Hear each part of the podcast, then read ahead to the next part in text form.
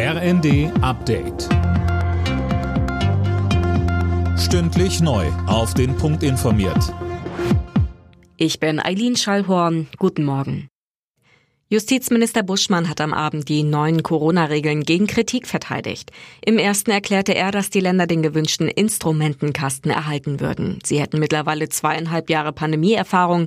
Jetzt können sie je nach Lage vor Ort entscheiden. Bayerns Gesundheitsminister Holleczek hatte zuvor im ZDF gesagt, also gut gemeint ist noch lange nicht gut gemacht. Da sind noch viele, viele Fragen drin, die es zu klären gilt im Vollzug. Ich hätte mir gewünscht, dass es einfacher ist, auch für den Bürger tatsächlich leichter erkenntlich, was wir jetzt vorhaben und was wir machen wollen, dass die Bestimmung der Parameter auch klar ist, wann sind welche Maßnahmen zu treffen. Da sind viele Fragen drin, die handwerklich auch noch geklärt werden müssen. Und das erwarte ich jetzt vom Bund. Der Bund fördert die Entwicklung eines Corona-Impfstoffs, den man in die Nase sprüht. Das hat Forschungsministerin Stark-Watzinger der Augsburger Allgemeinen gesagt. An der Uniklinik München wird an dem entsprechenden Spray geforscht. Gesetzliche Vorgaben zum Energiesparen wie in Spanien. Das fordern Greenpeace und die Deutsche Umwelthilfe auch für Deutschland.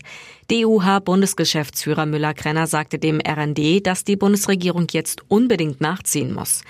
Die spanische Regierung hatte Anfang der Woche ein Maßnahmenpaket mit verpflichtenden Vorgaben zum Energiesparen beschlossen.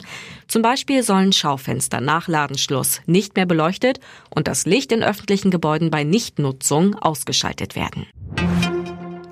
Ab jetzt können Urlauber auch wieder auf die Osterinsel im Südpazifik reisen. Wegen der Corona-Pandemie war sie über zwei Jahre für den Tourismus gesperrt. Für die Einwohner brach dadurch der wichtigste Wirtschaftszweig weg. Alle Nachrichten auf rnd.de